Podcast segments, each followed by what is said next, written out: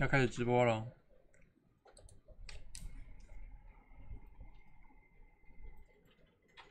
各位投资人早安，欢迎收听元大期货缘故团队为您准备的元大期新闻。首先带您看到，在美股盘后的部分，苏伊士运河封锁之后，周四原油震荡走低，航空、邮轮股领涨，GameStop 暴涨，科技股陨落。拜登首场正式记者会登场，他将疫苗目标提高一倍，赞赏美国经济发展。美股自连续两日跌势中反弹，四大指数小幅收红。拜登周四发表上任后首场记正式记者会，这是过去一百年来美国最晚的总统记者会。拜登将疫苗目标提高一倍，对经济发展表示赞赏，还预告二零二四年他将角逐连任。拜登还承诺美国要在创新和基础建设方面超越中国，以防止中国超过美国成为世界上最强大的国家，但拒绝透露如何处理中国关税。美国联储会主席鲍威尔接受采访时表示，随着经济复苏和目标取得实质性进展，将减少债券购买。参议院多数党领袖舒默周四表示，参议院将迅速采取行动解决美国与中国的竞争力问题。他还指示委员会起草旨在提高科学技术竞争力并对抗中国在世界舞台上的立法，可能包括为促进美国半导体制造和研究提供的资金。收盘，美股道琼指数上涨零点六二 percent，S M P 五百指数上涨零点五二 percent，纳斯达克指数上涨零点一二 percent，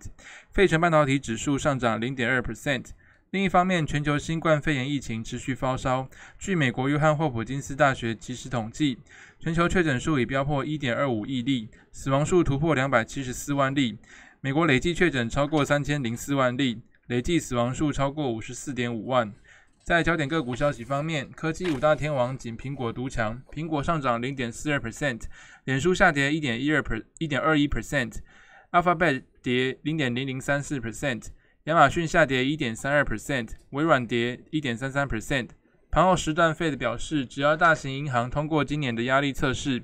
将从六月三十日起恢复正常股息支付和股票回购。富国银行和摩根大通等银行股盘呃盘后上涨。那么，消费者报告是指出说，iPhone 十二 Pro Max 为年度最佳智能手机之一，也是二零二一年最受好评的 iPhone 机型。苹果上涨零点四二 percent。华尔街逢低买入之下，GameStop 暴涨五十二点四九 percent 至每股一百八十三点七五美元。该股周三暴跌三十三点八 percent，迎来七周来最惨的单日表现，主因是令人失望的第四季财报。不少 GameStop 董事会成员将退出，以及华尔街分析师下调其股价评级。波音上涨三点二 percent 至每股两百四十七点一九美元。波音传出可能会在五个月的停滞期后，周五尽快恢复其七八七梦幻客机交付。Nike 下跌三点四四 percent。Nike 去年因为人权问题拒绝新疆棉花的使用的声明近日被翻出。中国网友扬言拒绝使用 Nike 产品。在台股 ADR 的部分，联电联电 ADR 上涨四点五五 percent，台积电 ADR 上涨一点三七 percent。日月光 ADR 下跌零点四 percent，中华电信 ADR 下跌零点一 percent。接着看到纽约汇市，美元周四连续第三日的上扬，对一篮子货币指数攀底于四个月高点，主要是因为欧洲疫情发展导致市场风险未纳收敛，避险需求上升。此外，联准会官员看好美国经济前景，且美国首次申请失业救济金人数下降到疫情爆发以来最低，促使投资人压住美国重启的题材。追踪美元对六种主要货币走势的 ICE 美元指数，纽约尾盘上涨零点二八 percent 至九十二点八五，连续第三天上扬，往九十三挺进。美元并未随美债直利率下滑而走软。财政部标售美国七年期公债，结果显示和二月一样疲软。十年期公债直利率盘中最高一度攀升到一点六四二 percent，之后回软报一点六三 percent。里奇蒙联准会。银行总裁巴金、Fed 副主席克拉里达双双看好美国经济。巴金表示，Fed 可能看到就业和通膨目标出现实质进一步进展，强劲的需求将代表通膨。克拉里达也说，通膨预期路径符合费的新政策的架构的顶点，通膨将在二零二二或二三年升抵两 percent。在其他货币方面，欧元对美元汇率报一欧元兑换一点一七六九美元，英镑对美元汇率报一英镑兑换一点三七三二美元，欧元。澳币对美元汇率报一澳币兑换零点七五八美元，美元对日元汇率报一美元兑换一百零九点一七日元。接着看到能源盘后部分，周四原油期货收低，由于美国以外主要石油消费国新冠疫情恶化，确诊人数增加，引起市场对能源需求前景的担忧。交易者密切关注苏伊士运河阻塞状况，因该处是通往全球的重要水道之一。常用海运巨型货轮长四轮在该处搁浅，导致石油运输中断。外媒报道，要移开长四轮的最佳机会，可能是在周日或是周一的涨潮期。收盘价的部分，五月五月交割的 WTI 原油期货价格下跌约四点三 percent，收在每桶每桶五十八点五六美元。五月交割的布兰特原油期货价格下跌约三点八 percent，收每桶六十一点九五美元。金属盘后的部分，周四黄金期货收低，交易所在狭窄区间，投资人静待能突破该区间的催化剂。美元指数继续走走高，令黄金难以寻觅任何方向。美国财长耶伦周三在向国会发表的证词中提到，美国的经济正呃状况正在改善，美国的银行资产负债表健康程度足以让他们恢复派息。从交易者的角度来看，这是启动市场偏向风险的事件，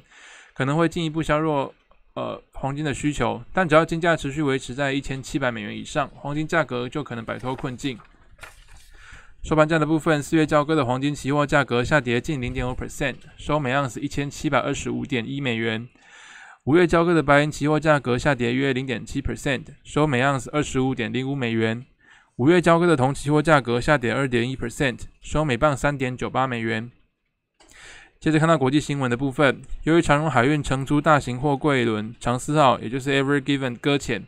苏伊士运河当局周四宣布暂停航行，全球供应链大打劫。英国航运媒体从每日流通货物的价值推估，因货物运输延误。呃，延误衍生的损失大概是每小时约四亿美元。预估运河西岸运输每日规模约五十一亿美元，东岸运输每日规模约四十五亿美元。美国零售联合会供应链和海关政策副主席说，许多公司还在跟疫情带来的供应链瓶颈和出货延误奋战。如今苏伊士运河塞船，让原已紧张的供应链承受更大压力，货物流通延误的情形恶化，无疑会引发供应链蝴蝶效应，带来额外挑战。那么苏伊士运河是位处于亚非交界，是全球最繁忙的贸易通路之一哦。全世界每天约十二 percent 的商品是从这个地方通过。那能源出口是大宗，取到苏伊士运河的液化天然气啊、原油和精炼油，约占全球出货量的五到十 percent。消费性商品也占了不小的比重，包含服饰、家具、汽车零件到运动器材等等。在第二则国际新闻部分。拜登周四发表上任后首的首场正式记者会。那拜登在会上是承诺说，他在他执政的之下不会让美中国超越美国，还预告二零二四年他将角逐连任，并打算邀副总统贺锦丽继续搭档副手。同时，拜登也设定了新的目标，设定在他执政一百天之内，美国将施打两亿剂疫苗。啊，这个是比之前的目标提高了大约一倍。那拜登承认说，这个是比较野心勃勃的目标了，那是最初目标的两倍。但是世界上还没有哪个国家比美国做的事更接近，甚至是没有接近的一个状况。所以拜登还盛赞美国的经济发展，提到说，大多数经济预测的部分都大大提高了对于今年经济成长的预期。那么预计 GDP 将超过六 percent，每周申请失业保险的人数下降了近十万人。那么这是一年来首次低于疫情前的高点。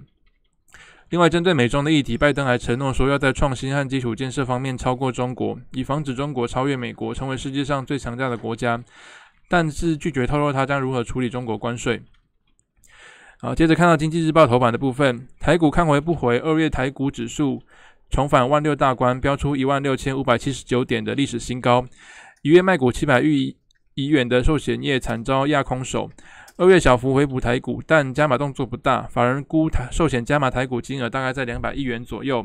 持有的台股市值二月底已经达一点九五兆元，离两兆元大关只差临门一脚。三月台股持续震荡整理，本月寿险持台股市值要破两兆元大关则有一定难度。但也见部分寿险业逢低加码买进。金管会保险局昨日最新公布，二月底寿险业持有台股市值达一兆九千五百七十二亿元，较元月大增一千两百一十二亿元。台股加权指数单月涨幅高达五点八 percent，照原本市值自然增长来看，就会增加将近千亿元。有业者表示，因寿险业手上持股多为优质股，股价涨幅容易优大于盘，优于大盘。实际加码买盘应该再保守一些，估加码两百到两百二十亿元。台股加权指数二月从一千一万五千一百三十八点起涨，一度最高涨至一万六千五百七十九点。寿险业惨遭压空，部分业者加码回补，市值随台股水涨船高，寿险持有。台股市值二月中一度突破两兆元大关，但二月中下旬台股再度拉回调拉回整理，最后寿险业持股呃台股市值大概是两兆目标得而复失。保险局公布，呃二月寿险业投资部位，寿险业海外投资力道稍减，但对国外投资整体市值大概是十八点五三兆元，占整体资金运用比重约六十四点八八 percent。人是投资最多的类别，国际版债部位四兆六百一十亿呃六百一十亿元。占比十四点二一 percent，两大投资部位都较一月小减，可能受到美股美债市值下跌的影响。至于海外股票市值，则小增一百六十二亿元。好的，那最后再看到国呃工商时报头版的部分，金阳半厂要效电晶体厂大中在半导体产能供给紧张状况之下，董事长薛天福预期近期有机会重现二零一八年 MOSFET 缺货热潮带起的涨价潮。供应链预期，但台湾 MOSFET 厂齐涨，将有望带动其他同业跟进喊涨，涨幅有望达到双位数的水平呃水准。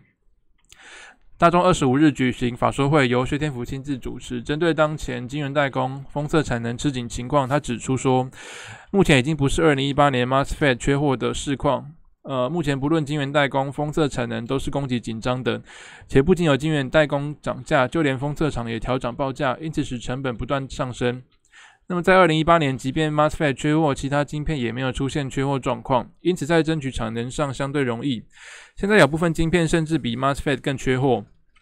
且这种缺货状况至少一路延续到年底。在订单的部分，薛天福指出说，目前不论 PC、网通和风扇等客户需求都相当强劲，虽然外界有出现下半年 PC 客户可能会出现库存调整的问题，不过以他个人观点来看，这波需求至少渴望延续到第三季。